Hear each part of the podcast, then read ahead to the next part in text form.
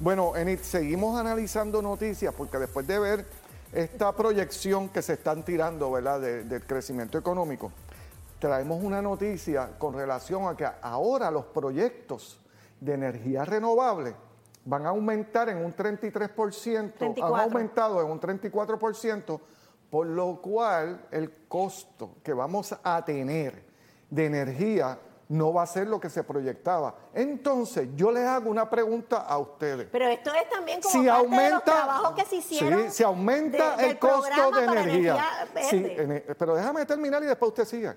Si usted aumenta el costo de energía, usted tiene crecimiento económico en su casa, le sobra más dinero en el bolsillo, ¿verdad que no? Ah, está bien, pues esa es otra que le pongo. ¿Qué usted quería No, decir? no, es que, es que es increíble como ver cómo, cómo, cómo esto ocurre. O sea, se sacan los proyectos para llevar a cabo el que la gente se le van a pagar unos dineros para que tengan eh, placas solares en sus casas, ¿verdad? Fantástico. Pues mira, se equivocaron a la hora de hacer las proyecciones y el costo es 34% más. Pero no solo es que se equivocaron, es que lo trabajaron como les dio la gana sin presentárselo a la Junta de Supervisión Fiscal. ¿Qué, qué tuvo que hacer la Junta de Supervisión Fiscal? Pues mira, avalarlo. Porque claro, no nos vamos a ir en contra de todo.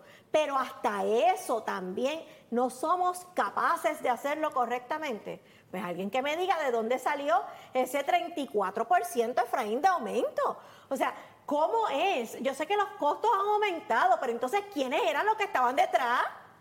que no hacemos nada bien, Enito. O sea, esto es algo que de verdad, eh. Enid, Esto, esto, eh, es algo que, es- mortifica. que uno no tiene cómo explicarlo. O sea, es dinero que se está dando federal para nosotros poder echar hacia adelante a, a gente pobre que puedan tener su sistema solar, porque el sistema que tenemos no sirve. Y la privatización no sirve. Cada día es peor el servicio que tenemos, cada día tenemos más apagones. Pero fíjate, Y para entonces- esto entró mucha gente eh, de clase media, Efraín. Pues seguro. Y, lo- y eso es buenísimo. Pues seguro que Buenísimo, sí. porque es que es necesario. Pero ya vemos, volvimos a hacerlo, ya usted sabe, al revés, como entendemos, porque lamentablemente así somos. Mira, Enid, para Cuéntame, seguir Con la próxima. con, con la próxima, el aumento en la utilización del crédito de consumo está en un 15.4 por encima, ¿verdad? Ahora mismo, o sea, esto lo que quiere decir es que la gente de No a pie, nosotros, ¿verdad? Estamos utilizando más las tarjetas de crédito. Porque no hay cash flow. Porque no hay cash flow. Y entonces, cuando usted tiene que recurrir a préstamos personales para poder consolidar deudas de tarjeta, cuando usted tiene que utilizar las tarjetas a fin de mes porque no llega a fin de mes, quiere decir que hay un problema en it, ¿verdad? económico y estamos lo vemos, se refleja financiero. ahora mismo en, en los- en la, en la utilización Y de los préstamos de consumo. En esa gráfica que ustedes están observando. O sea, cuando la gente no puede más, los préstamos personales se convierten en la herramienta. Y es la herramienta que muchas personas utilizan para regalos de Navidad. Es la herramienta que se utiliza para la compra de enseres en su hogar porque se le dañaron. Y con las situaciones de la luz, gente, aquí hay muchos que han tenido que recurrir a comprar nuevas neveras, a comprar nuevas estufas, y eso incluyó a mis padres que han hecho las dos inversiones, que eso no estaba en presupuesto. Ah, y el aire acondicionado, ¿verdad? Que también se dañó. Sí, porque daña las tarjetas. O sea, gente, ¿cómo es que entonces nosotros podemos decir, donde se ha demostrado también que Luma ha hecho un trabajo extremadamente deficiente y estamos peor que antes en términos de la luz, que estas situaciones conlleva precisamente el que tengamos que gastar más, no solo porque la inflación está por encima, sino es que a la hora de la verdad tenemos que resolver aquello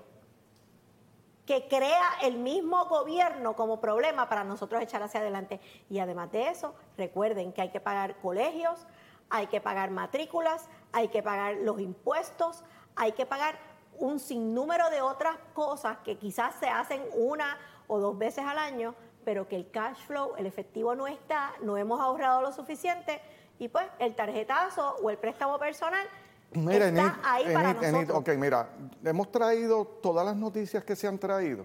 Hablan de un Puerto Rico totalmente diferente al que nos quieren traer, de que supuestamente va a haber aquí un crecimiento económico. Créanme que yo soy el primero que quisiera que de verdad tuviéramos crecimiento económico y que ese dinero federal se utilizara de la forma en que se supone que se hubiera utilizado y que nosotros desarrolláramos nuestra economía para cuando se vayan esos ingresos que no son recurrentes, poder tener una economía saludable.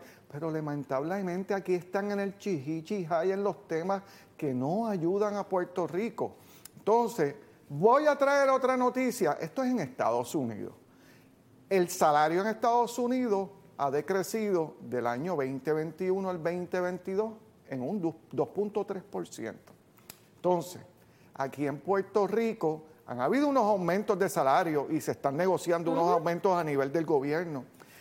Pero la inflación es tan grande Que no se ve. que no se ve.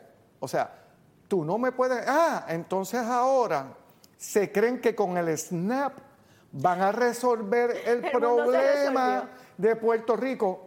Porque van a poner a la gente a no, trabajar, pero no, no, en pero mira, serio. gente, es que yo cuando escucho que van a poner a la gente a trabajar, la gente aquí trabaja, Eso es así. informalmente trabajan. Mire, el jardinero que usted tiene, a lo mejor, hay algunos que puedan que rindan la planilla correctamente, pero usted le paga cash, ¿verdad?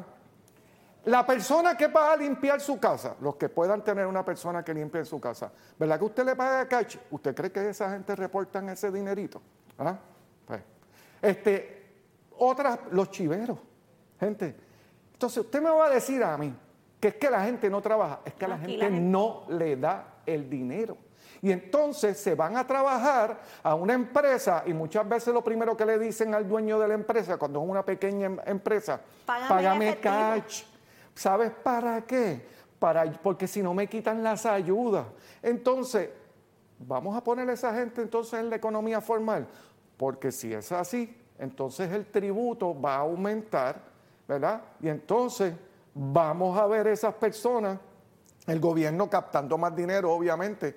Pero ¿usted cree que esa gente que el gobierno todavía no los ha cogido van a tributar cuando las cosas ahora están más caras que antes? Y yo, Yo no quiero no. entrar, Efraín, en el área del mercado negro. Ajá. Porque aquí en el mercado negro hay muchas personas que reciben, de hecho, reciben estos beneficios, porque para todos los fines no están trabajando.